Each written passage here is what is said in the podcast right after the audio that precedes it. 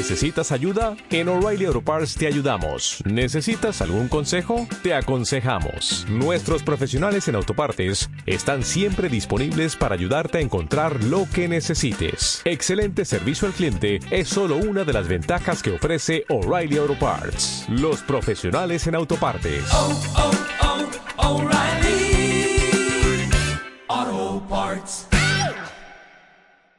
Gracias y muy buenas noches a la audiencia de Televisión Ciudadana y Radio Ciudadana. Al inicio de un nuevo conversatorio con el señor presidente de la República, Rafael Correa, en este martes 18 de abril de 2017. Hoy estamos desde el campus de la Universidad Amazónica Iquiam, acá en el Tena, en la provincia de El Napo. El programa de hoy está siendo retransmitido también por el Internet en el www.elciudadano.gov.es. Como siempre, eh, SECOM, la Secretaría Nacional de Comunicación, agradece su presencia, la presencia también del señor gobernador, del alcalde de la ciudad, del prefecto de la provincia, de los señores, señoras ministras de Estado y, por supuesto, de los periodistas que están ya con nosotros. El día de hoy, el mandatario ha cumplido una jornada de campo, como es habitual en sus desplazamientos por el país, un trabajo en territorio que hoy tuvo que ver con supervisión y recorridos de obras de la Revolución Ciudadana. Así es que vamos de inmediato a escuchar qué nos dice el mandatario en este resumen de actividades del día de hoy. Señor presidente, buenas noches. Buenas noches, un abrazo a todas y a todos. Qué alegría estar en Iquia, un sueño compartido, un sueño del país entero.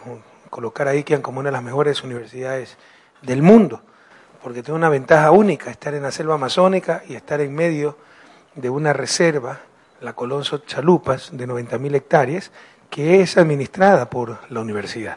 Mucha gente atraviesa medio mundo para visitar la selva amazónica, muchas universidades, para recolectar muestras de flora, de fauna, insectos sobre todo, porque obviamente fauna mayor no sé qué se pueden llevar de la selva, pero y quien está en esa selva. Entonces es una ventaja única que les aseguro, la posicionará, lleva dos años de funcionamiento, en pocos años como una de las mejores universidades del mundo. Para ello debemos conservar su visión de universidad orientada a ciencias de la vida, porque esa es su ventaja única, estar en el mejor y mayor laboratorio natural del mundo. Por ahí presiones de ciertos sectores para que abra la oferta académica a ingeniería comercial, arquitectura, bomberos, qué sé yo. Eso se puede estudiar en cualquier lado. Pero ciencias de la vida, estudiarlo en Iquian es una experiencia única. No podemos desviar esa visión porque perderíamos la esencia de la universidad, su encanto, su atractivo a nivel mundial. En todo caso, desde Iquian, desde aquí, desde la parroquia Muyuna, Cantón, todavía estamos en Cantón Tena, ¿verdad? Hola, Clever. Un abrazo al señor alcalde del cantón, al señor prefecto, nos acompaña el señor gobernador, nos acompañan miembros del gobierno, funcionarios, miembros de representantes de IKIAN, bienvenidos. Desde aquí, pues, un abrazo a todo el país. Eh, vinimos desde Quito, temprano, lo primero que hicimos fue un recorrido y escuchar en la carpa técnica la explicación de la repotenciación del Hospital José María Velasco Ibarra. Eh, son de las obras con las que más problemas hemos tenido. Ustedes dirán, últimamente el presidente solo dice eso, claro, porque el presidente estuvo visitando las obras rezagadas para dejar todo listo al próximo gobierno. Ojalá acabado, pero al menos encaminado. El hospital José María Velasco Ibarra es una de esas obras, empezó, el contrato se firmó en el 2011, empezó a trabajarse en el 2012, hemos tenido ya tres contratos, me parece, uno terminado de mutuo acuerdo, otro terminado unilateralmente y este que está funcionando. Y normalmente el pretexto es que los diseños están mal. Es, verdad, antes pasaba aquello, como decía hoy día en la intervención de la carpa técnica, pidiendo las disculpas correspondientes a Atenas y al Napo, el único hospital que tenemos en Napo. Y antes no había las capacidades del país para hacer esta clase de obras y teníamos unas fallas enormes. Esto se hacía de la Unidad de Infraestructura del Ministerio de Salud Pública. No existía un organismo, una institución especializada para construir infraestructura. Y como empezamos a construir tantas infraestructuras educativas, de salud, de seguridad, los UPC, bueno, el ministro de Educación se iba a tener que convertir en ingeniero, el de salud en arquitecto, el, el ministro de Interior en proyectista, porque se iban a tener que dedicar a la infraestructura. Entonces creamos el ese entonces Instituto de Contratación de Obras, ahora Servicio de Contratación de Obras, SECOP, pero antes no lo teníamos. Y estos estudios lo hacían las unidades de infraestructura de los respectivos ministerios y con todo respeto era un desastre. No sé si se acuerdan de lo que era la DINCE, de Ministerio de Educación. Hacía poquísimas escuelas, las poquísimas que hacía las hacía mal, las hacía tarde y las hacía horribles. ¿no? Entonces, ese fue el país que encontramos. Eh, ya estas cosas no podrán suceder en el próximo gobierno, porque tenemos la institucionalidad, tenemos la normativa, las leyes, para que no haya reajuste del 70%, para que se responsabilicen los contratistas de firmar de que reciben diseños adecuados, porque siempre se le echa- echaba la culpa al diseño. Entonces, siempre la culpa el que no estaba, el consultor que hizo el diseño. Pero además, si la culpa era el diseño, ¿dónde estaban los consultores sancionados? Nunca se ejecutaba una garantía, nunca uno de esos consultores estaba como contratista incumplido. Siempre el que perdía era el Estado. Eso se ha solucionado. Lastimosamente, todavía tenemos rezagos del pasado, proyectos o, u obras como la repotenciación del hospital José María Velasco Ibarra. También, como decía el día de mañana, la vida es paradójica, cuando uno tiene más experiencia es cuando está a punto de morirse. Y en la presidencia, cuando uno tiene más experiencia es cuando ya se tiene que ir. Porque si yo volviera a repetir estas experiencias, minimizaría la repotenciación de hospitales, al menos ocupados, porque cuesta más, demora más, es mucho más riesgoso. Qué difícil es reconstruir un hospital cuando está la gente hospitalizada, cuando están operando en los quirófanos. Es mejor vaciar el hospital, ver si se alquila una clínica, se pone un hospital de campaña, arreglarlo en tres meses y volver a ocuparlo. A estar tres, cuatro años con mucho riesgo, mucha demora, mucho costo, repotenciando ese hospital. Pero insisto, son ya experiencias que ojalá las podamos transmitir al próximo gobierno. También hubo un poco de error en planificación. Eh, en lugar de comenzar a hacer nuevos proyectos, nuevos hospitales, nuevas repotenciaciones, terminar las que habíamos. En general se ha actuado muy bien. Tenemos más de 50, hospi- 58 hospitales nuevos y repotenciados. Pero hemos tenido problemas con el hospital de Tena, con el hospital de Salitre, problemas que no debieron ocurrir. Eh, bueno, la buena noticia es que Tena va a tener un hospital de primer orden, las camas van a pasar de 70 a más de 100, se va a aumentar quirófanos, vamos a tener por fin sala de cuidados intensivos que no existía en la provincia, tan necesaria sala de cuidados intensivos, sala de neonatos, etcétera. Eh, nos ha ofrecido la empresa para julio. Yo revisé la obra, dudo que acabe para julio, pero yo- ese es el plazo contractual. Si no, se aplicarán las multas correspondientes. Lo que sí molesta un poquito es que los fiscalizadores deberían estar apretando a la empresa en favor de, del que contrata, en este caso el Estado. Y como son los principales defensores de la, de la empresa, por ahí detecté un oficio en que decía que hay que vaciar todo el hospital pues para trabajar. Eso nunca estaba, nunca se puso como condición contractual, nunca se le avisó al Ministerio de Salud. Entonces no es que, bueno, dejen de enfermarse y nadie me ocupe el hospital para poder trabajar. Ellos se comprometieron a un hospital en marcha, repotenciarlo hasta julio. Tienen que pedir cosas razonables, que se eh, libere el segundo piso, que se libere la emergencia poco a poco. Pero no pueden decir que se libere todo el hospital para acabar a tiempo. Son simples pretextos y muchas veces los fiscalizadores se prestan a esas cosas. Entonces hemos apretado algunas tuercas ahí, el plazo contractual es hasta julio, el problema del contratista acabar hasta julio, si no se aplicarán las multas correspondientes. No sé si nos dice nuevamente los detalles técnicos del hospital. Presidente, eh, esta obra va a permitir un incremento de la capacidad resolutiva muy importante para la provincia y para el hospital. El incremento de camas es significativo. Tenía 84 camas sensables, sin embargo, estaban solo 70 operativas y pasaremos a tener más de 102 camas sensables. Como usted bien mencionaba, no teníamos servicio de cuidados intensivos, solamente tres eh, unidades de cuidados intermedios. Ahora existirán 13 puestos de cuidados intensivos completamente equipados con tecnología de punta. Neonatología, que es otro servicio extremadamente eh, necesario y en el que hay muchísima brecha, hay muchos niños que nacen prematuros, que se infectan al nacer y generalmente tenían que ser transportados hasta Quito y muchas veces no soportaban eh, en su condición un, un viaje tan largo. Eh, vamos a tener 19 puestos de neonatología, duplica, más que duplicando lo que tenemos actualmente. Tenemos dos quirófanos, vamos a tener cuatro quirófanos, además el equipamiento va a ser completamente repotenciado y subido de estándar y la sala de emergencia que tiene eh, actualmente solo 16 boxes o puestos, vamos a tener 22 puestos de atención. Estamos mejorando el centro obstétrico, va a tener un área de quemados que tampoco existía.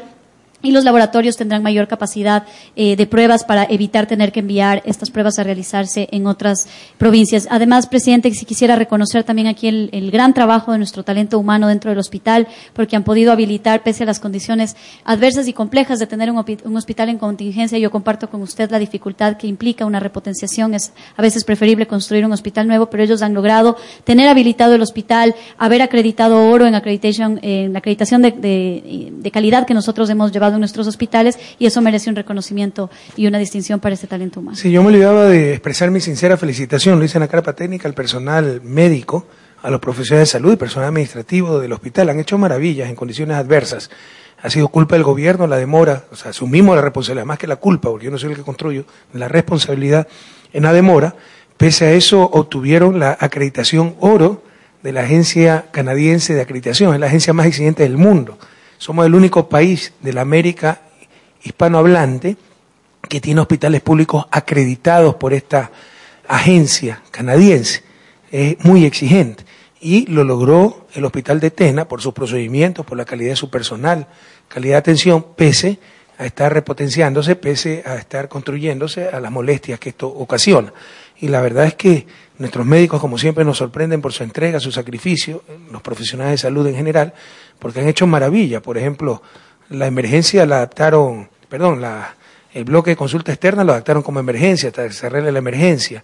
Los quirófanos están en los bloques de consulta externa, o sea, eh, todo está funcionando razonablemente bien, pese a las incomodidades, pese a, a las molestias por la reconstrucción. Felicitaciones realmente al personal, sobre todo los profesionales de salud, pero a todo el personal, incluyendo el administrativo, del Hospital Velasco Ibarra de Tena.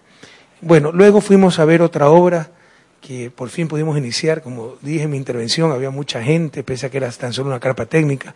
Carpa técnica le llamamos cuando se explica el proyecto con medios de comunicación, con el vecino que quiera venir a escuchar, para que tengan información. Pero vinieron muchos vecinos a escuchar, como verán, eh, habían centenas de personas, eh, para escuchar la explicación de esta obra. Es una obra que eh, reconforta mucho. Primero es una promesa que por fin pude cumplir. Cuando se reubicó el nuevo aeropuerto, perdón, cuando se cerró el viejo aeropuerto y se hizo el nuevo aeropuerto, el de Humandi, se dijo que en ese lugar se iba a construir un parque. Algunos llaman parque lineal, eso no entra en las orillas de los ríos, es el parque urbano de Tena, como hemos hecho en Ibarra, como hemos hecho en Machala, como hemos hecho ahí en viejos aeropuertos y en muchos otros eh, lugares eh, del país, en otros sitios que no sean aeropuertos. No son competencias del gobierno central, son competencias municipales, pero ante la necesidad de espacios verdes, áreas deportivas, espacios de recreación, nos tuvimos un programa para aquello, un programa que dicho sea de paso ha sido muy exitoso, eso cambia la vida de la gente, cambia el rostro de la ciudad, la gente feliz, porque son parques realmente espectaculares. Habíamos ofrecido ese parque a Atena. Eh, demoró mucho hacer los estudios. No sé por qué el centralismo bloqueaba esto. Era solo Tena y siempre ponían el proyecto en el cajón de los olvidos. ¿no? Entonces uno atrás, atrás, hasta que logramos hacer los estudios. Se hicieron los estudios, nos cayeron las 10 plagas de Egipto, nos quedamos sin financiamiento dos años, todo lo que ha pasado solo a nivel desastres naturales, inviernos extremadamente fuertes, activación de Cotopaxi, terremotos, 3.500 réplicas, no ha pasado de todo, solo a nivel de desastres naturales, a nivel económico ni de qué hablar, a nivel de litigios eh, jurídicos, internacionales, también terrible. Entonces, ¿qué, qué, qué reconfortante es poder cumplir una promesa. El Parque Urbano para Atena ya es una realidad. Yo no lo voy a poder organizar, inaugurar eh, su construcción demora hasta agosto, pero ya se empezó la construcción, ya está el diseño completo, ya está el presupuesto, o sea, nada tiene que parar la obra. La obra está a cargo de una empresa muy seria que nos ha hecho otros muchos parques, cumple a rajatabla los cronogramas. De una verdadera alegría, insisto, poder cumplir esta promesa. Y como les decía también, la reflexión que le hacía a los compañeros que estaban en la carpa técnica, eh, es rescatar el valor de la palabra en política, porque ya ganamos las elecciones. Yo me voy el 24 de mayo. Un político cualquiera, ¿por qué estaría preocupado en iniciar el Parque Tena si ya no hay nada que ganar en cuanto a votos, etcétera? Es la responsabilidad, la seriedad, no jugar con la fe de la gente, rescatar el valor de la palabra en todos los aspectos de la vida, pero más aún en política. Ofrecimos ese parque, si no lo hubiera podido hacer, hubiera venido también a decirle, disculpen, no pude hacerlo Gracias a Dios, eh, como nos estamos recuperando de una fuerte recesión, ya el último trimestre hemos crecido, la política económica del gobierno ha sido muy exitosa, y eh, ya tenemos liquidez, hemos estabilizado la economía, vamos a entrar en una economía en crecimiento, logramos ubicar los fondos, más de 8 millones, para hacer este parque, les insisto, lo hemos iniciado, no lo voy a acabar, pero es un proceso irreversible, en agosto Tena tendrá su tremendo parque urbano y les aseguro que eso cambia la vida y el rostro de las ciudades. Eh, se va a dejar un espacio para en el futuro construir un centro de atención ciudadana, también lo explicamos. Esto no fue parte de mi, de mi promesa, de mi compromiso, pero es necesario para Atena. Son estos eh, edificios donde se consolidan, se reúnen los diferentes servicios públicos para que los funcionarios públicos, que son trabajadores, seres humanos, ciudadanos, tengan un adecuado ambiente de trabajo y para que el ciudadano tenga una atención de calidad y calidez. El concepto de los centros comerciales para hacer compras en no privado, llevar ese concepto de centro comercial, pero a servicios públicos, que la gente pueda hacer sus trámites con comodidad, bajo el mismo techo, climatizado, con baños, patios de comida, parqueaderos, espacios verdes. Esto también está diseñado, tenemos cinco tipos de centro de atención ciudadana, me parece, Milton, ¿no? Este es el tipo D o C.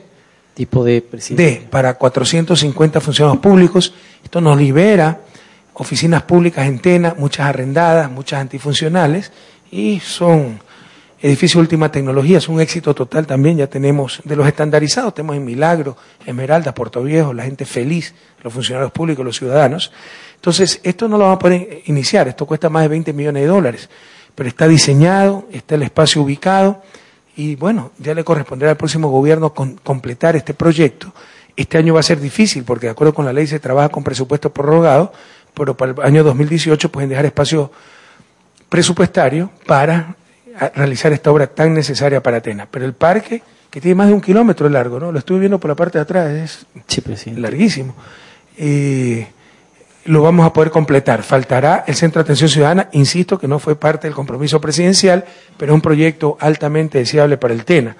Y por ahí me dijeron que una parte del terreno ya nos habían cogido eh, ciertas personas ahí y habían lotizado, que no se pudo expropiar eso. Eh, el tema del predio ya está totalmente en manos de inmobiliar. Lo Por una parte del, aeropuerto. entiendo que eso Me parece que la anterior administración municipal lo lotizó y lo ocuparon funcionarios municipales. Piensa que era parte del aeropuerto. Bueno. Eh, sin embargo, va a tener un parque bastante grande. No sé si me pasa nuevamente el render dinámico. Ese es el parque. Por ahí le hemos quitado algo de árboles y puesto más canchas deportivas porque creemos necesarias. Va a haber varias canchas deportivas de fútbol, multiuso, etcétera. Y esto va a haber en todo el perímetro eh, una caminería para trotar, pero con material especial, ¿no? material muy mullido para que no se dañen las rodillas. Y eh, también ciclovía, ¿no? Entonces, ágora para espectáculos públicos. Le insisto, la experiencia nos dice que estos parques cambian el rostro de la ciudad, cambian la vida de la persona.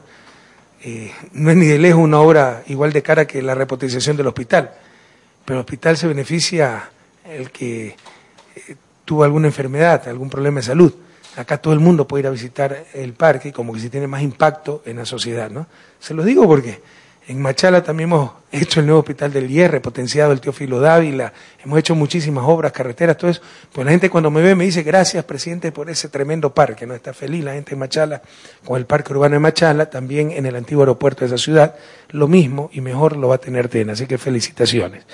Luego, pues, eh, pasamos visitando, esto no estaba programado, las eh, instalaciones de SECAP. Ustedes saben que tenemos un programa, SECAP tenía claramente eh, sobredimensionaba sus capacidades, sus talleres, en consecuencia subutilizaba su capacidad instalada, tenía tremendos talleres, aulas para dar clases 6 a 9 cada día o los días sábados.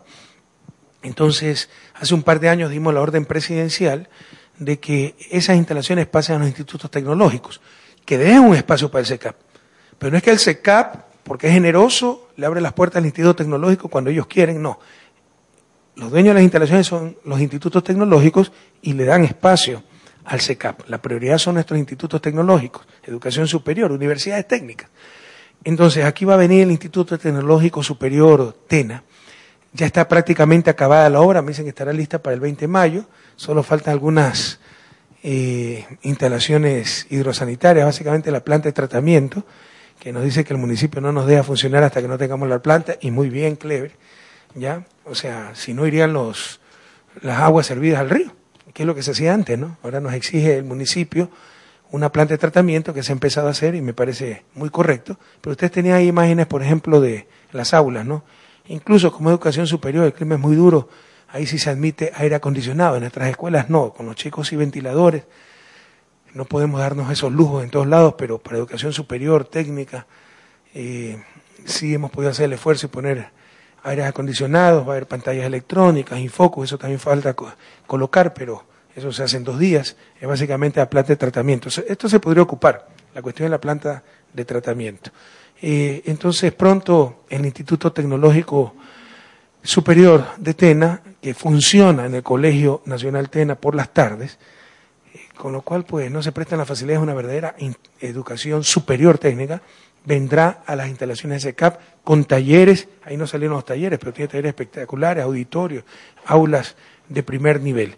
Eh, no sé si quieres decir algo, Clever, que Bueno, nos va a pe- disculpar lo de la planta de tratamiento y podemos ocupar ya las instalaciones, ¿no? No, presidente, mire que yo creo que lo que usted ha manifestado, primeramente lo del parque lineal, eso representa para la ciudad de Tena una palabra de honor cumplida, que usted efectivamente lo encargó al compañero gobernador para que lo agilite y hoy se ha concretado. Sinceramente, cuando usted ha manifestado muchas veces que las cosas los hace con infinito amor, creo que hoy Tena ha merecido esa deferencia de parte suya.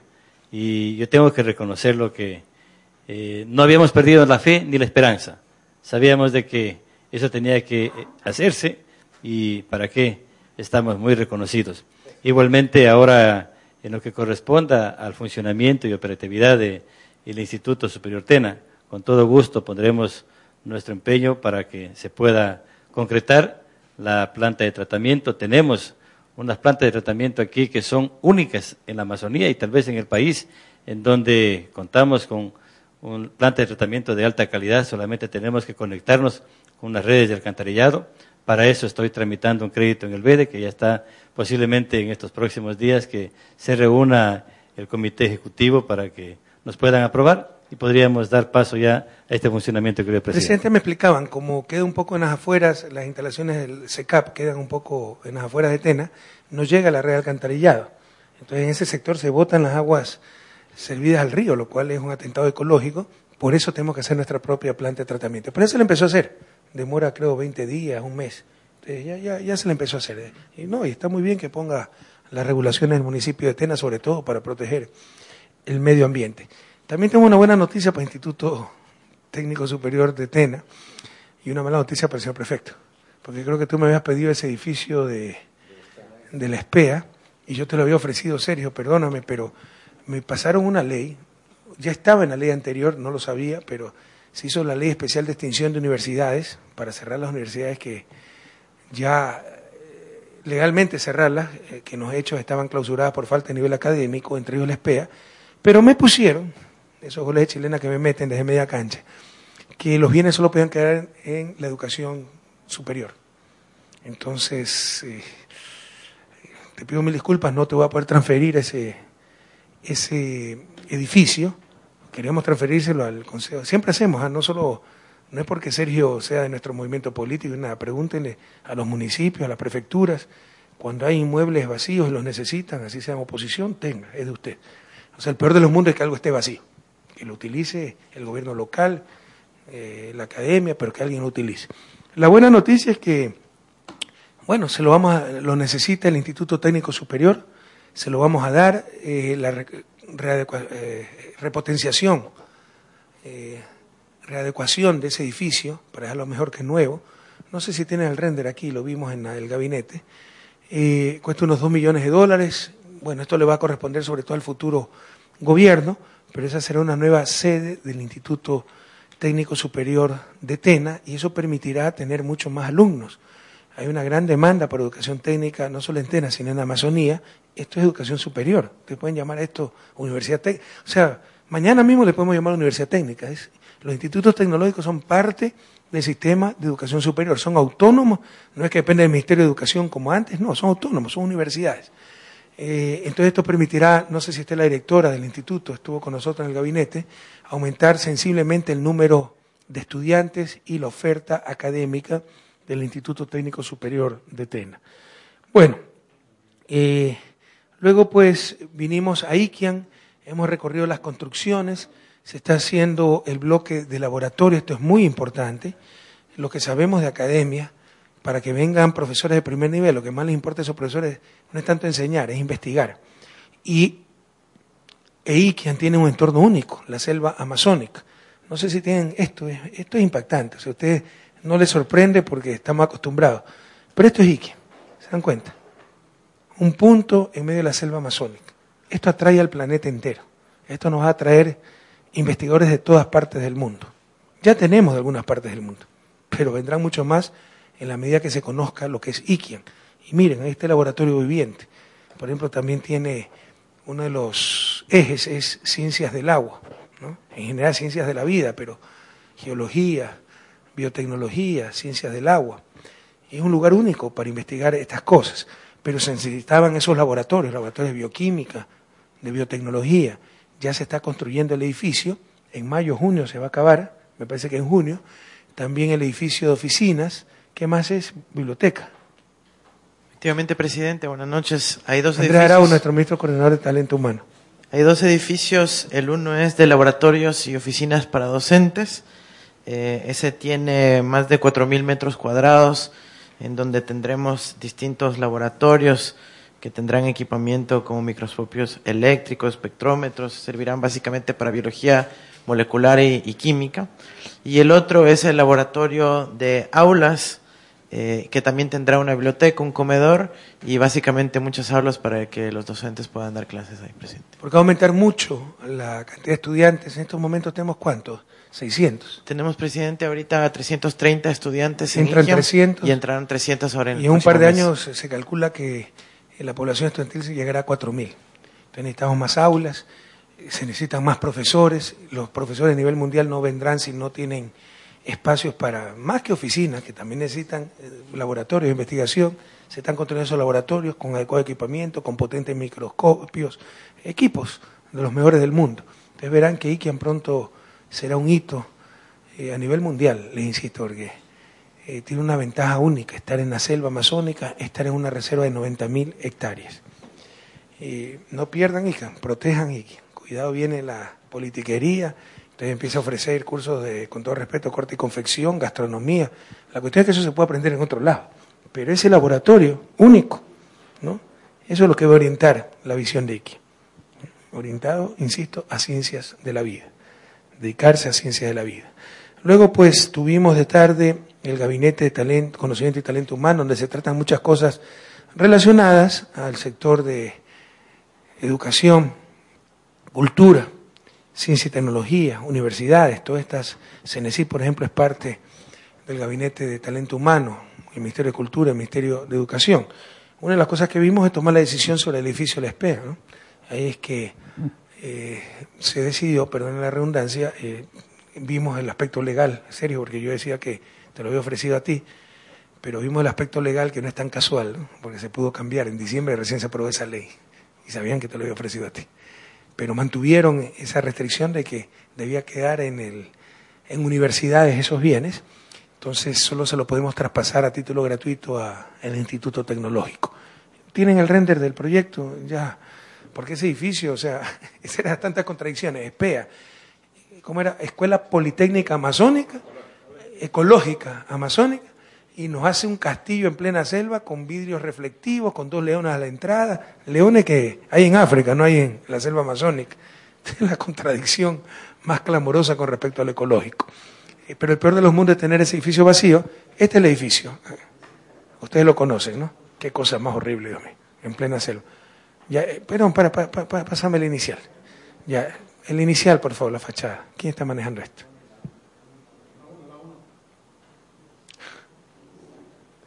Déjeme hacer meditación zen. Mm, Estamos en la selva amazónica. La 1, por favor. Ya, media audiencia ya cambió de canal o de radio porque nos demoramos en esto. Ese edificio actual, ¿no? Un atentado a la ecología. Fíjense que tiene hasta torretas ahí para los arqueros, para evitar las invasiones. Vidrios reflectivos en plena selva. Sigamos. Esta es la parte de atrás donde hay edificios abandonados, de aulas, de residencias. Yo lo veo en el simpodio, pero no está saliendo en la pantalla. Ponlo.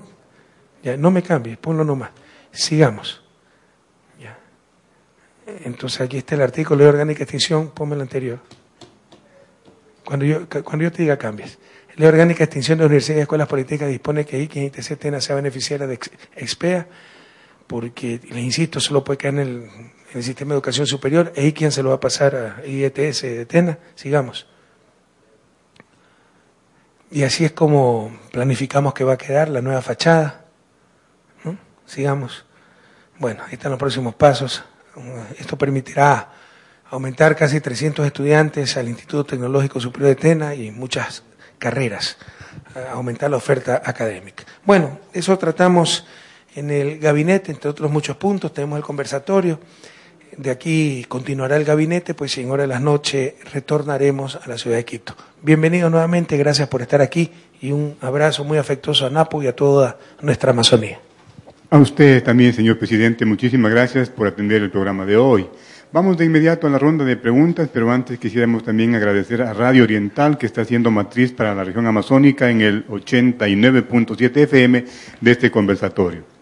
Juan Sarmiento es nuestro primer invitado, él viene por la televisión pública y la radio pública. Adelante, por favor. Señor presidente, muy buenas noches.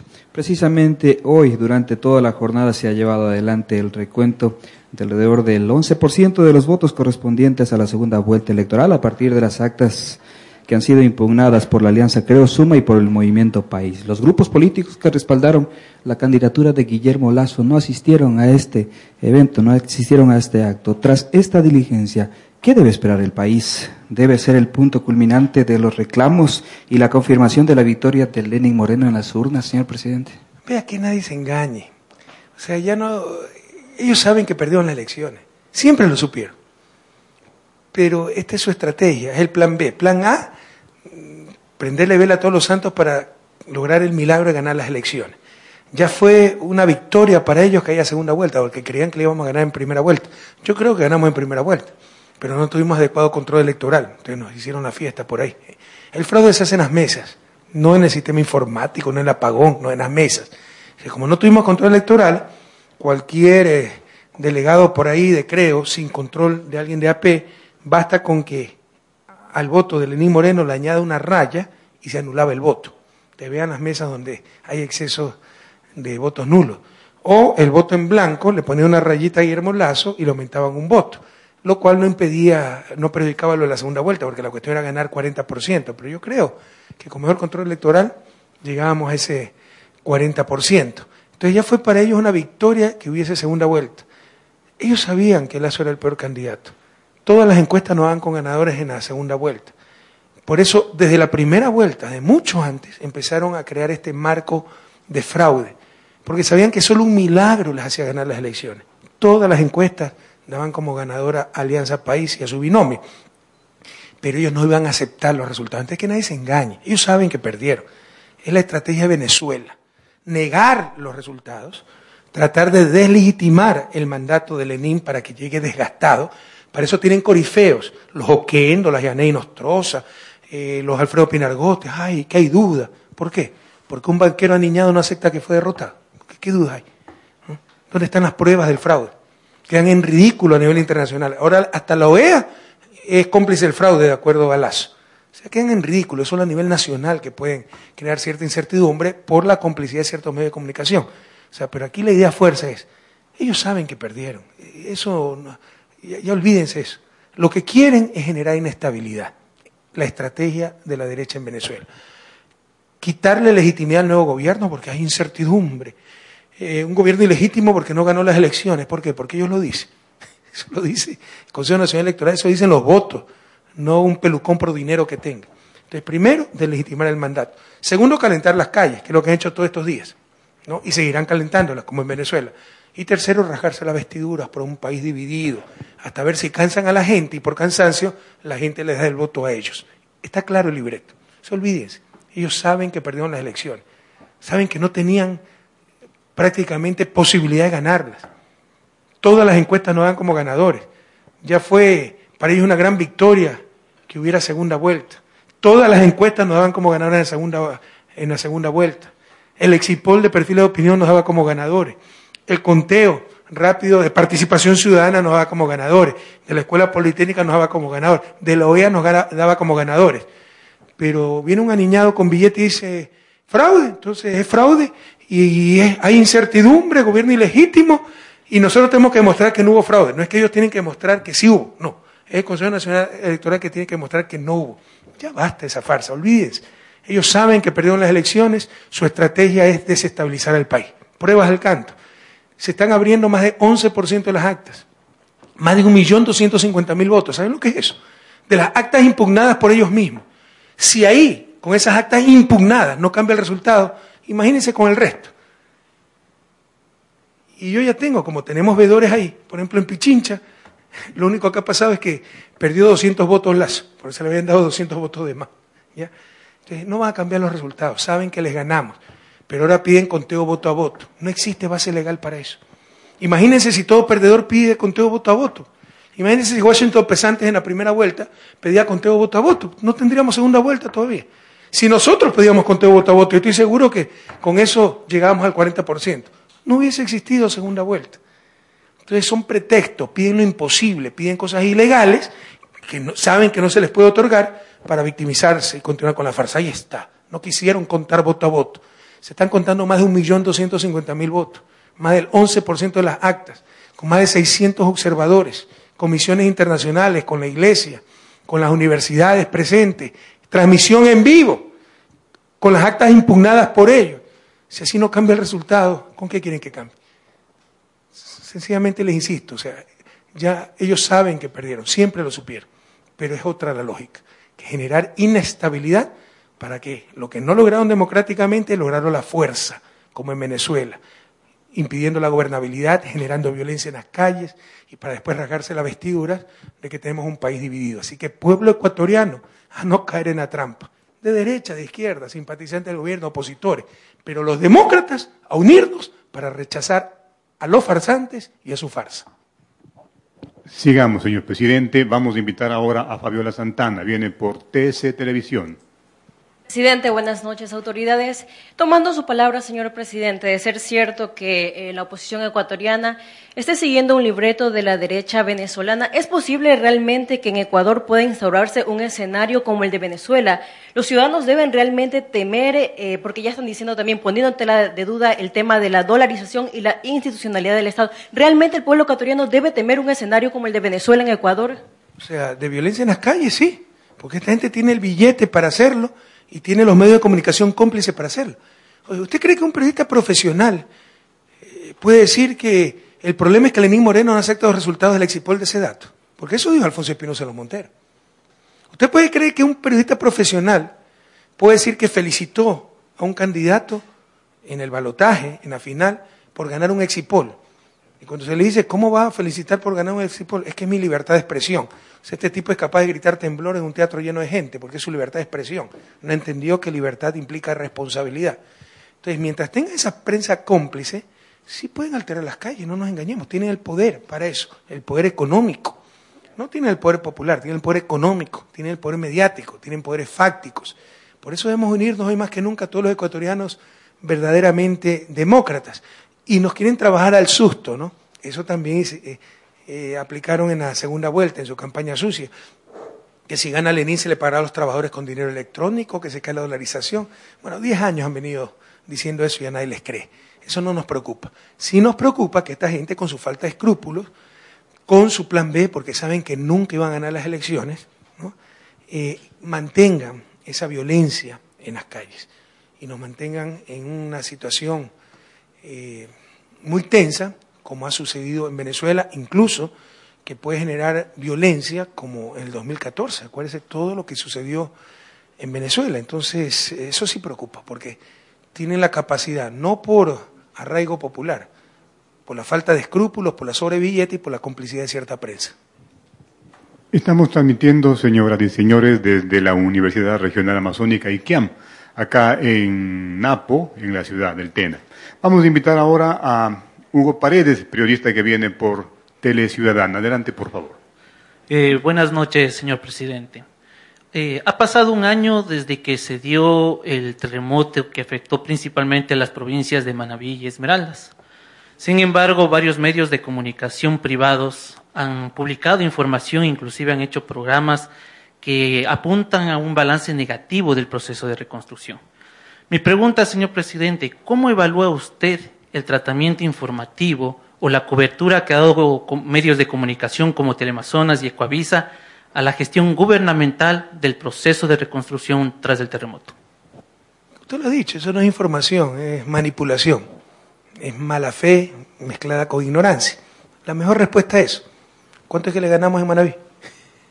Y en la zona más afectada por el terremoto Pernales, creo que 79% sacamos, revisa.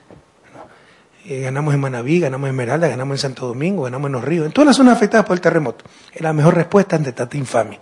Pero sí, la gente tiene que rebelarse ante esta manipulación. Eso no es informar, eso es hacer show, buscar al descontento, tratar de sacarle palabras, buscar la casa que todavía no se construye sin ver las 10.000 que se han construido.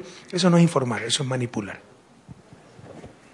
Sigamos, señor presidente. El ciudadano también tiene eh, presencia aquí en este conversatorio. Le vamos a invitar a Andrés Durán. Viene a la siguiente pregunta, por favor. Buenas noches, presidente, autoridades. Eh, presidente, cambiando un poco eh, los temas que se han abordado en el conversatorio, el día de hoy se publicó el primer informe del Instituto Nacional de Estadística y Censos en el que se detalla que el empleo se ha recuperado en 1.3 puntos porcentuales. Para marzo de este año eh, se ubicó en 4.4%, tomando en cuenta que el año anterior se ubicó en el 5.7%. Eh, según el, mismo informe, se menciona que es la, más, eh, la recuperación más efectiva en los últimos cinco años de su gestión gubernamental. ¿Qué criterio le merece esta situación? Eh, quizá responde a situaciones paliativas, quizá al momento, o responde quizá también a la recuperación económica y a la recuperación del, área laboral en el Ecuador. Cuidado, que esa conclusión de que es la, el más grande, en este caso disminución, porque es un indicador negativo, no más alto desempleo no es bueno, es la más grande disminución de todo mi gobierno, parecería como que si estamos en una muy buena situación. Lo que pasa es que no había subido el desempleo. Es, lo que, o sea, si yo le pago 100 dólares, le quito 50 y después le devuelvo los 50, le aumenté 100% su sueldo, pero está igualito que antes. ¿no? Entonces, eh, nosotros somos gente honrada intelectualmente y en todos los aspectos de la vida, no vamos a jugar con estas cosas. Entonces, este es el juego de los, de los porcentajes, entonces hay que tratarlo con cuidado. Pero lo que sí esto demuestra, esta disminución estadísticamente significativa, del desempleo. No solo con el primer trimestre del 2016, que es con el que usted correctamente ha, comparado, cuando nos pasó de todo, pues el precio del barril eh, estuvo por debajo de los 20 dólares el primer trimestre del 2016, sino incluso con el último trimestre del 2016, donde ya se ve la recuperación, tuvimos 5.2% de desempleo, ha bajado a 4.4, 0.8%, es una reducción importante. Esto es claro signo de recuperación y de hecho el mercado de trabajo reacciona con cierto rezago. No es que empiezan las dificultades económicas y al día siguiente se despide gente y aumenta la tasa de desempleo. Y lo contrario tampoco es cierto. No es que se reactiva la economía y al día siguiente contrato a todo el mundo. Entonces eso se, esto reacciona con cierto rezago, pero es claro signo de recuperación. El, primer, el último trimestre del 2016 la economía creció y creció bastante. Entonces se refleja al trimestre siguiente en reducción del desempleo y seguirá esta tendencia. Anote lo que le digo si quiere. Seguirá esta tendencia porque hay una clara, insisto, recuperación de la economía y el sistema laboral reacciona con cierto rezago a esa recuperación. Entonces seguirá reduciéndose el desempleo muy probablemente, pero sobre todo el subempleo, porque también hay que decir que el subempleo nos ha crecido un 1.5. En otras palabras, baja el desempleo, pero sube un poco el subempleo, o sea, se deteriora la calidad del empleo. Pero esto también va a empezar a revertirse, porque le insisto, el mercado laboral, no me gusta la palabra mercado laboral, ser humano no es una mercancía, el sistema laboral reacciona con cierto rezago a los hechos económicos, en este caso a la recuperación de la economía. Todos estos indicadores van a seguir mejorando, ya muestran mejoría, y claro, extremadamente claro que es consecuencia pues de las acertadas políticas económicas del gobierno. Lo reconoce el mundo entero, menos los sufridores del Ecuador. Eh, lo que se ha hecho estos últimos años para enfrentar tantos problemas, realmente la historia lo sabrá reconocer. Hemos pasado lo que llamamos la tormenta perfecta, desplome de exportación, apreciación del dólar, depreciación de países vecinos, más desastres naturales, más pago de 1.100 millones occidentales a Lo hemos pasado con costos, obviamente. Tuvimos que poner salvaguardia, subir un poco el desempleo, nos atrasamos con algunos proveedores, pero nunca nos atrasamos en sueldos. Nunca dimos un paquetazo como hacía la partidocracia, subir el gas, la gasolina, la luz, el teléfono y ya superamos la recesión. Técnicamente Ecuador ya no está en recesión. Lo dice, o sea, yo sé de esto, ¿no? pero también lo dicen los organismos internacionales. El 2017 creceremos y ya se están reflejando las cifras económicas positivas, económicas y sociales en todos los aspectos, en este caso en el sistema laboral. Muchas gracias, señor presidente. En Pichincha y en la Sierra Norte nos pueden escuchar en el 106.9 FM de Radio Ciudadana este conversatorio. Vamos a invitar ahora a Lady Sánchez, ella viene por Radio Arcoiris Napo. Adelante, por favor. Señor presidente, buenas noches a todas las autoridades y a la prensa. Presidente, eh, en estos 10 años de gobierno de la Revolución Ciudadana se ha cubierto varias necesidades de la ciudadanía en la región amazónica y específicamente a la provincia de Napo se le ha dotado de la central hidroeléctrica más importante del país en tres escuelas del milenio, diferentes obras a nivel social y culminado la troncal amazónica, entre otras obras importantes para la provincia. Pero hay obras que no se han culminado como el total del Hospital José María Velasco Ibarra, la entrega del complejo de la Judicatura, el parque lineal de la ciudad de Tena, el parque urbano, que usted lo ha denominado ahora. Eh, ¿Cuál sería su mensaje a la provincia de Napo en, eh, en estas obras que hemos mencionado que ya se han empezado, pero que no podrán ser entregadas justamente en su gestión? ¿Cuál es el mensaje para la ciudad? Usted lo ha dicho, pues, todo lo que hemos hecho, entonces no es que todo sale bien en la vida, pero todo lo que hemos hecho se lo olvidó el nuevo aeropuerto y algunas cosas más. En Amazonía es el lugar donde mayor escuelas del milenio por habitante hemos hecho. Ganamos en el Chaco, no recuerdo si en Quijo también ganamos, ¿no? Solo el Chaco, pero en Quijo, en también casi empatamos, y son las zonas de influencia de Coca-Cola Sinclair, el proyecto más importante, pero los beneficios de esa obra estratégica para todo el país lo ha recibido la comunidad de la zona de influencia directa del proyecto. Entonces se ha hecho muchísimo. La troncal amazónica en las mejores redes viales del país. ¿Cuántos años? Décadas. Pasaron haciendo los gobiernos de la partidocracia esa troncal amazónica. Ahora que nos hablan de corrupción y todas esas cosas. Recuerden cómo había preasignaciones para esa troncal amazónica. Con toda la plata que recogieron, debería estar afaltada en oro. Y no existía troncal amazónica cuando llegamos nosotros al gobierno. La memoria algunas veces es frágil. Entonces, cuando se hace tanto, algo puede demorarse. Y solo nos hemos demorado cuidado en el hospital, porque el parque pues fue una oferta y le hemos iniciado recién, no es que nos hemos demorado. Y la judicatura, eso le corresponde al Consejo de Judicatura, no es una obra del gobierno. Nosotros damos la plata, pero la ejecuta la judicatura. De hecho, no sabía que estaba atrasado, después me informa, por favor, ¿Ah? ya está un 90%. Eh, pero sí hay que revisar eso un poco, le insisto, esa es otra función del Estado, la eh, la justicia, ¿no? que está a cargo de ese complejo, pese a que nosotros damos el financiamiento, pero después me explica por qué se ha demorado tanto. Eh, entonces, eh, ¿qué le puedo decir? La Amazonía se ha transformado. Tal vez la región del país donde mayores cambios ha habido es en la región amazónica. Y como le decía, tal vez se olvidó de nombrar el aeropuerto. ¿Y por qué quiero hacer énfasis en esto? Porque como el aeropuerto está subutilizado, Ahora resulta que un elefante blanco a Revolución Ciudadana.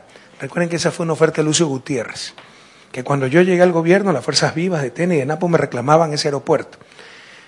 Y nosotros dijimos al llegar al gobierno, respetaremos los compromisos de los gobiernos anteriores porque hay que recuperar la fe de la gente.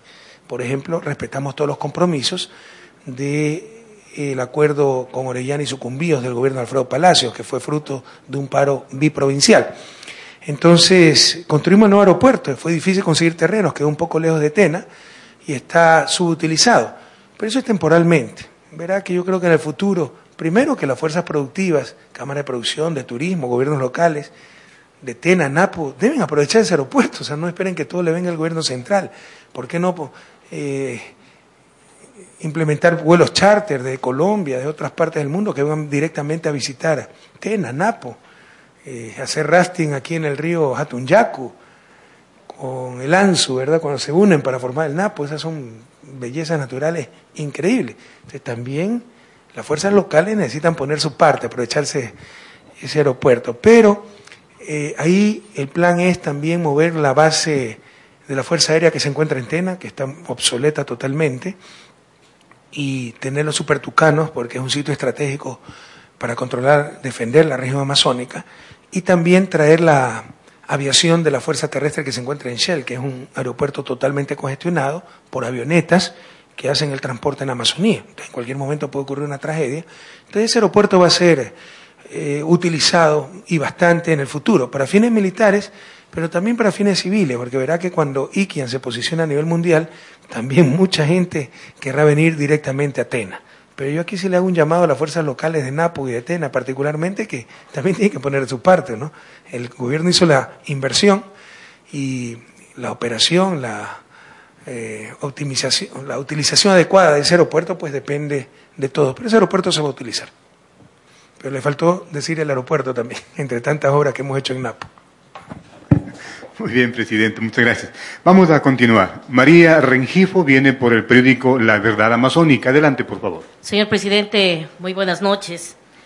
Bueno, antes de formularle la pregunta, señor presidente, yo realmente quisiera, pues, eh, a nombre de los uh, ciudadanos de nuestro país, resaltar su administración en cuanto se refiere a, al cambio de mentalidad que usted ha sembrado. Realmente los ecuatorianos no teníamos, sino en nuestras mentes, el anarquismo de por medio, ¿no? Hacer lo que realmente queríamos.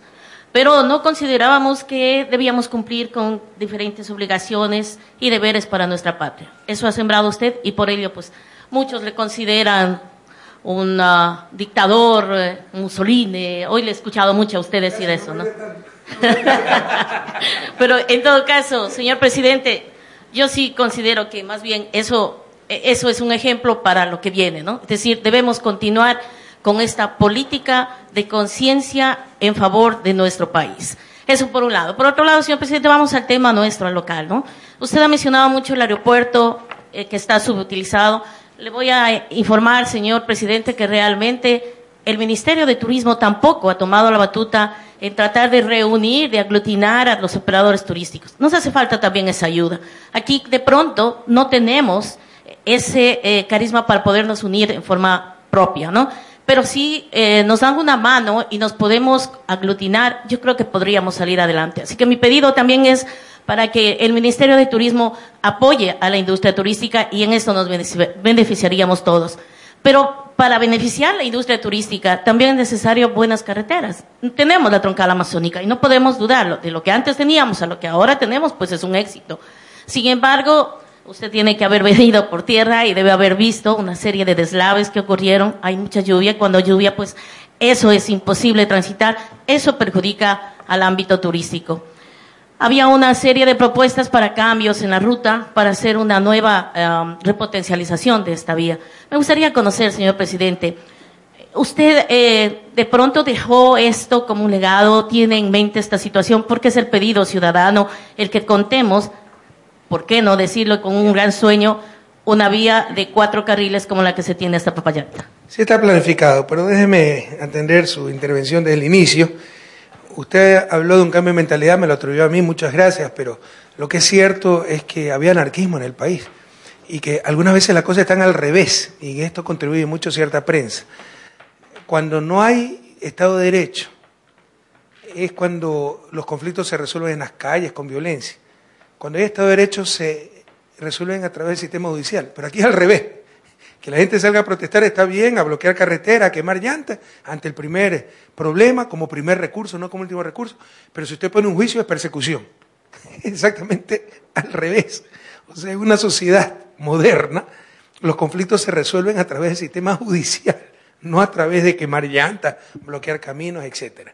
Yo creo que hemos mejorado mucho en eso, pero falta todavía mucho mejorar, respetar, eh, mejorar aún más, respetar el derecho de los demás. Y tiene razón, o sea, por hacer respetar la ley, que es lo obvio, usted vaya a pegarle a un policía en Estados Unidos, vaya a gritarle a un policía.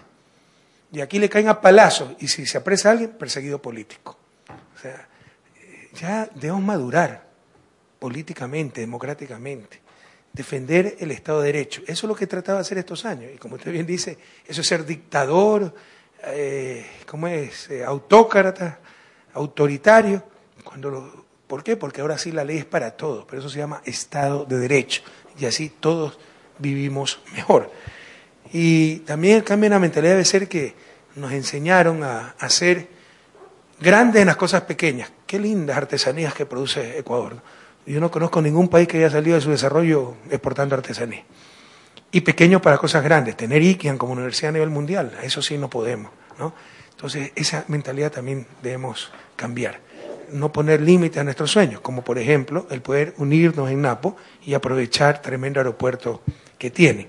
Sobre el aeropuerto, pues bueno, voy a hablar con el Mintur si podemos dar una ayuda, pero con todo respeto, aquí está el señor prefecto. La Constitución dice que el responsable del desarrollo productivo, de la provincia es el gobierno provincial. Por supuesto, el gobierno central siempre puede ayudar, pero es un trabajo conjunto. Sobre las carreteras, como le decía, sí está planificada la ampliación, no la alcancé a hacer. Eh, se amplió hasta Papayacta, la idea es ampliar hasta Baeza, luego hasta La Y, ampliar hasta Lago Agrio ampliar hasta Tena. Pero no, no alcanzamos a hacerlo, ¿no? Eh, en todo caso, está, no sé si incluso los estudios ya están completos, no sé si hay alguien del METOP, son obras bastante caras, no sé si nos puede dar un poquito más de explicaciones, Gabriela. Y sobre los deslaves, olvídese, con dos carriles, cuatro carriles, eso va a seguir sucediendo. O sea, tenemos una orografía muy complicada, hemos tenido un invierno extremadamente fuerte. Esas cosas son prácticamente inevitables, lo que debemos tener es capacidad de reacción para liberar rápidamente esas vías. Quiero decirle que, presidente, por el mejoramiento de las vías, otro de los factores por los que no se utiliza tanto el aeropuerto. Porque si usted tiene tres horas y media de Quito a Atena por una buena vía, ¿ya? ¿Quién va a querer viajar 45 minutos hasta el aeropuerto de Jumandi y luego a Tababela media hora y luego 45 minutos a Quito? Un poquito más y se viene por tierra sin ningún problema. Es otro de los factores por los cuales pues ese aeropuerto no está siendo adecuadamente utilizado, pero le insisto, va a ser muy importante para cuestiones de defensa y también para cuestiones civiles cuando se desarrolle más el turismo, se desarrolle más IKIAN, etcétera. Gaby. Bueno, eh, efectivamente, señor presidente, eh, hemos tenido eh, una afectación de nuestra red vial estatal. Tenemos ciertos puntos críticos que se han ido atendiendo paulatinamente y, en efecto, tenemos programado, se está llevando a cabo la contratación de un, de un sistema ya más integral en el tema de la atención de estos puntos críticos en cuanto a la red vial estatal. Referente al tema de la programación en cuanto a la ampliación de la troncal amazónica, en nuestro plan estratégico de movilidad se tiene programada eh, la mejora en unos tramos y en otros tramos también la ampliación. Esto lo definirán los estudios de acuerdo al tráfico promedio diario anual, pero se tiene prevista la ampliación, la mejora en la jerarquía vigal de la troncal amazónica. esta no es parte de la troncal, ¿no? Es la conexión con la troncal amazónica, ¿no? Es la ruta Quito-Tena. Quito-Tena. Sí. Este, pero se están haciendo ya los estudios, ¿no? Se están programando ya en, este PAI la contratación de los estudios. O sea, recién se van a contratar. Se van a contratar. O sea, está programada la ampliación, pero recién se van a contratar los estudios. Los estudios durarán cuánto, un año. Sí, efectivamente, un año en este país. el próximo gobierno podrá contratar. Eso está planificado, pero ya no nos alcanzó el tiempo, pero está planificada la ampliación hacia Atena y hacia Lago Agrio. Así es, señor presidente. Muy amable presidente. Escuchaban a la gente que nos sigue por la radio, a Gabriel Espín, asesora del Ministerio de Transportes y Obras Públicas. Vamos a una siguiente pregunta, señor presidente. Si nos permite, em, Raúl Hidrobo viene por Ali TV. Adelante, Raúl. Muchas gracias, eh, compañero, y queremos decirle, señor presidente, estamos en vivo en Ali TV Televisión Pública, como siempre atentos a su su presencia acá en la provincia del Napo. Eh, primeramente quisiera eh, aprovechar la oportunidad de expresar un sentimiento de pesar al compañero Alex Hurtado, gerente de campaña de Alianza País, acaba de fallecer su querida madre, expresar nuestras condolencias al querido compañero en esta oportunidad. Eh, presidente, algunas cosas, usted es un hombre que retiene muy inteligente y por supuesto algunas cosas tengo precisas y aprovechando creo que soy uno de los últimos en preguntar. presidente, un saludo primeramente de Oyacachi Oyacachi pertenece al Cantón El Chaco. El 96.2 votó por Alianza País por Lenín Moreno. Le envían un saludo. Dígale eso a Lazo, porque él dice que le hemos hecho fraude porque ha ganado el 95.3% de las actas. Mienten, pero sin escrúpulos. O sea, no, están locos. Vaya a Manaví, vaya a ver cuántas actas ganó.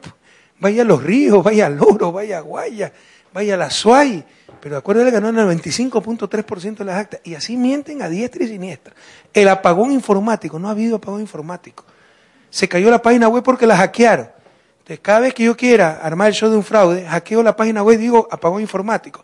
El, el sistema informático es el que cuenta los votos, ese nunca se apagó. Ahí estuvo la OEA, estuvieron vedores de Creo, firmaron los resultados del escrutinio, pero hackearon la página web, se la bajaron, entonces apagón informático. O sea, si no se apagaba la página web, ¿qué, qué iban a argumentar? Le insisto, esto es un libreto que ya tenían preparado, como Sedato, el fraude de Sedato, para agarrarse de ahí, el Exipol. Consciente o inconscientemente el papel de Coavisa y otros medios que proclamaron al candidato ganador con un Exipol, proclamaron al presidente electo de la República del Ecuador en base a un Exipol. Eso será- pasará a la historia como una de las más grandes irresponsabilidades. Y luego, pues, el hackeo de la página web para tener un pretexto, apagón informático porque se cayó la página web. Entonces, cuando no había página web siempre había fraude. O sea, no tiene el- el- el- la menor lógica. Más tarde quiero boicotear los resultados, hackeo la página web, se cae, fraude. El fraude, o sea, el sistema de escrutinio nunca se cayó. Son dos cosas distintas. Es como el infocus que proyecta y la computadora que calcula. Y aquí está la pantalla de la computadora con todo el mundo viendo y esa computadora nunca se apagó. Se quemó el infocus o lo quemaron. ¿ya? Pero se agarraron de ese pretexto para decir que hubo apagón informático. Entonces vaya a contarle pues a Lazo, a los banqueros y a Creo que en Oyacachi sacamos 96% de los votos. Porque como viven en Miami, viven en la estratosfera, ellos creen que eso es imposible. Como en su barrio nos ganaron ellos con el 96%, en su barrio cerrado, con lagos artificiales, creen que ese es todo el Ecuador. No se han enterado que existe otro país también. Presidente, eh, ahora aprovechando a la asesora del Ministerio de Obras Públicas, eh, quería pedirle muy comedidamente para que luego me responda, eh, por favor direccionar, hay un, eh, una área amplia de obras públicas frente al malecón. El Gobierno Nacional ha entregado los recursos para tener en un hermoso malecón, el mismo que va a ser eh, la médula principal del turismo acá en Tena. Por ello yo quería, por favor, que se pueda disponer que esa área sea trasladada a otro sitio. Sé que el gobierno municipal tiene la intención de brindarles un espacio, porque esto daña el ornato de nuestra ciudad. Y creo que lo que es obras públicas y maquinaria debería ser trasladado a otro lugar para que complemente toda la belleza del malecón de nuestra ciudad. Eso para usted, señorita asesora. Señor presidente. Raúl, ¿qué me está diciendo? ¿Que el campamento del METOP está en el malecón? Claro, en el Por supuesto que tiene que salir de ahí, Gaby. Eso es un compromiso ahorita mismo. Busquen otro terreno, no, No, puede estar ahí. justamente, eh, señor presidente, estamos, hemos coordinado con la municipalidad. El municipio posee un área eh, de atención al público que estaba edificando para construir el- el- la empresa pública de agua potable. Eh, hemos planificado la permuta de nuestro bien hacia la municipalidad para que ellos puedan eh, ubicar ahí las áreas necesarias para este malecón y nosotros trasladarnos a esta infraestructura que está prácticamente construida, está faltando el área de talleres y el área donde ubicaríamos nuestra maquinaria y algunos acoples en los taludes para poder tener una funcionalidad en este espacio. Ya, Gaby, voy a ser extremadamente claro. Gracias, en todo caso, al señor alcalde por darnos esa permuta, darnos ese nuevo local. Pero si no existiera ese nuevo local, ustedes tienen que despejar el Sí, malecón. porque estamos en, en y ahí la compramos parte terreno, lo- pero no puede estar en el malecón, pues, con la Termino. maquinaria del, me- del METOP. No, no, existe la, la Los talleres. predisposición total. Por eso, Gaby, lo que le estoy diciendo es que bueno que haya permuta que nos vaya a dar instalaciones nuevas al señor alcalde. Pero así no, es- no hubiera eso, tienen que salir lo más rápidamente posible el malecón. Ok. Termino, señor presidente. Eh, simplemente felicitarle, presidente. Creo que gana su primer clásico el astillero, ¿no? Usted es merecista, yo soy barcelonista. Felicitaciones. Y, presidente, Fue ¿qué, tan solo un entrenamiento para. Nosotros estamos preocupados en la Copa. qué lectura le da para terminar, eh, presidente? El único prefecto en la Amazonía ecuatoriana, Sergio Chacón, que apoyó en estas elecciones. Muchas gracias, presidente.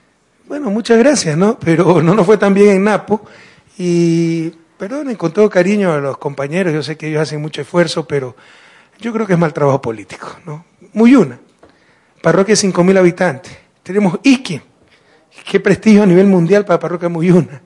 Eh, puestos de trabajo, sobre todo futuro, ¿no? ¿Cuánto va a crecer esto?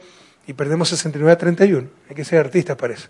Entonces yo creo que sí hubo un mal trabajo político, hubo división entre la gente, eh, sin desmerecer pues lo que hemos enfrentado, ¿no? que ha sido a toda la partidocracia unida, millones de dólares, pero creo que con mejor trabajo político nos hubiera ido eh, bastante mejor en las elecciones. Sin embargo, respetamos mucho las preferencias de las diferentes provincias y nos compromete a trabajar mucho más. Pero gracias al apoyo de Sergio, el único prefecto aliado en toda la Amazonía, pero también señor alcalde, pero por ejemplo en Sucumbíos con prefecto en contra ganamos y Sucumbíos es la provincia más poblada de toda la Amazonía. ¿no? Gracias a Dios hemos triunfado, tenemos cuatro años para rectificar errores, pero tan solo palabras de gratitud para Atenas, para Napo, para la Amazonía y para el país entero.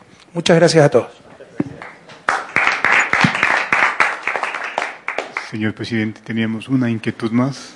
Tal vez. eh, usted- muchas gracias. Bueno, dijo que era una de las últimas. No. Raúl se abogó, se arrogó, perdón, la última pregunta. No, teníamos una pregunta de Sofía Cabrera, señor presidente, con su veña, por favor. Ella es de la Universidad Amazónica IQIAM, hacen el programa Ciencia en Movimiento y que es retransmitido por Radio Oriental aquí en la Amazonía. Así es que vamos a, Sofía, por favor, adelante. Muchas gracias, señor presidente. Buenas noches. Bienvenido primero a nuestra universidad.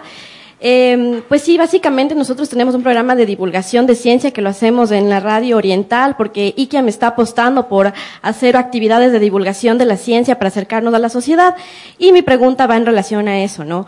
A principios de los años 2000, países de la región como Colombia, Chile y Brasil empezaron a desarrollar políticas y actividades de popularización y apropiación social de la ciencia para reconocer que es importante incluir a varios actores en la construcción del conocimiento, así como diseñar actividades divulgativas que fomenten el interés por la ciencia, la tecnología y la innovación en la sociedad, donde las universidades han jugado un papel muy importante, ¿no?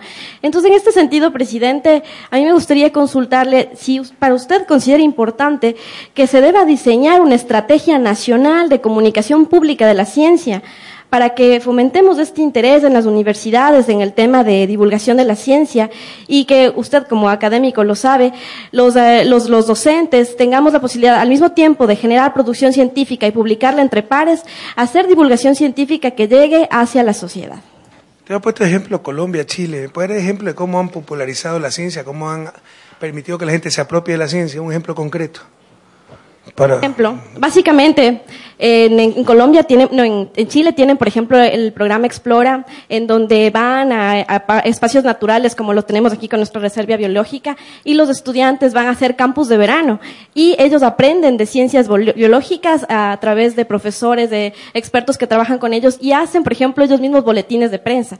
Entonces, la idea y la propuesta aquí es hacer esas actividades. Otra, por Pero sí ejemplo. la estamos haciendo. Sí, otra, por ejemplo, en IKEAM nosotros hemos apostado por hacer monólogos de, de física y vamos a hacer monólogos de química y todo. Es decir, motivar a que los estudiantes vean que la divulgación de la ciencia se puede hacer de manera creativa. Pero eso es- en este sentido. En Colombia, ¿me puede dar un ejemplo? En Colombia, por ejemplo, eh, tenemos el, el, el Museo de Ciencia y también el, em, el Parque Explora, como le, le- le mencionaba, también en Medellín, y ellos también hacen actividades con las universidades con este acercamiento. La idea es que, por Son ejemplo... cosas muy puntuales, ¿no? Un parque tecnológico en Medellín no significa que tenga influencia en toda la juventud, en todos los niños de Colombia, porque le quiero decir que no debemos desmerecernos, sea, nosotros hemos avanzado mucho en eso. Eh, por ejemplo, para empezar, las escuelas del milenio, los laboratorios que tienen, ahora tienen equipamiento para hacer experimentos, pues, microscopios, eh, juegos de química, eh, aparatos de física. Entonces, todo eso acerca a los chicos a la ciencia, a la tecnología. A nivel de jóvenes emprendedores tenemos el banco de ideas, financiamos proyectos de innovación y hemos tenido grandes éxitos a nivel mundial. Y a nivel de profesores hemos enfatizado mucho la investigación. Claro, es generar conocimiento. Luego es popularizar ese conocimiento. Pero ese también debe ser labor de las universidades, pero para popularizar el conocimiento, para que la gente se apropie del conocimiento, primero hay que generarlo, saberlo gestionar, saberlo manejar si es que no lo generamos, saberlo adaptar. Y en eso hemos avanzado también mucho como universidades. Sí, pero básicamente, claro, la pregunta era en generar una estrategia nacional en el sentido de que, claro, somos las universidades y en este caso eh, personas que estamos comprometidas con la labor de divulgar ciencia y de acercar nuestros conocimientos a la sociedad, pero creo que sí sería, no sé, como importante a través de una estrategia nacional que podamos unirnos varios Eso actores. lo digo, ¿no? si hay esa estrategia. Tal vez me- debe ser un poco más conocida, pero tenemos tres estrategias de ciencia, tecnología e innovación. Y que los chicos desde pequeños se familiaricen con la ciencia, con la tecnología, no hay que tener miedo a esas cosas. Y, en los currículos hemos puesto materias de emprendedores, de innovación, etcétera. Sí tenemos esa estrategia, tal vez la tenemos que divulgar de una mejor manera. Y no sea malita, cuando haya los monólogos de física, me invita para mandarlo a Rodrigo, ¿ya? Presidente, muchísimas gracias por atender el programa de hoy. A los señores invitados, gobernador, alcalde, prefecto, señores, señoras ministras, a los periodistas y a ustedes en la televisión, en casa. Hasta la próxima, una buena noche. Muchas gracias a todos. No sé si vuelva a Atena como presidente, así que muchas gracias por estos 10 años maravillosos. Tal vez hacer rafting.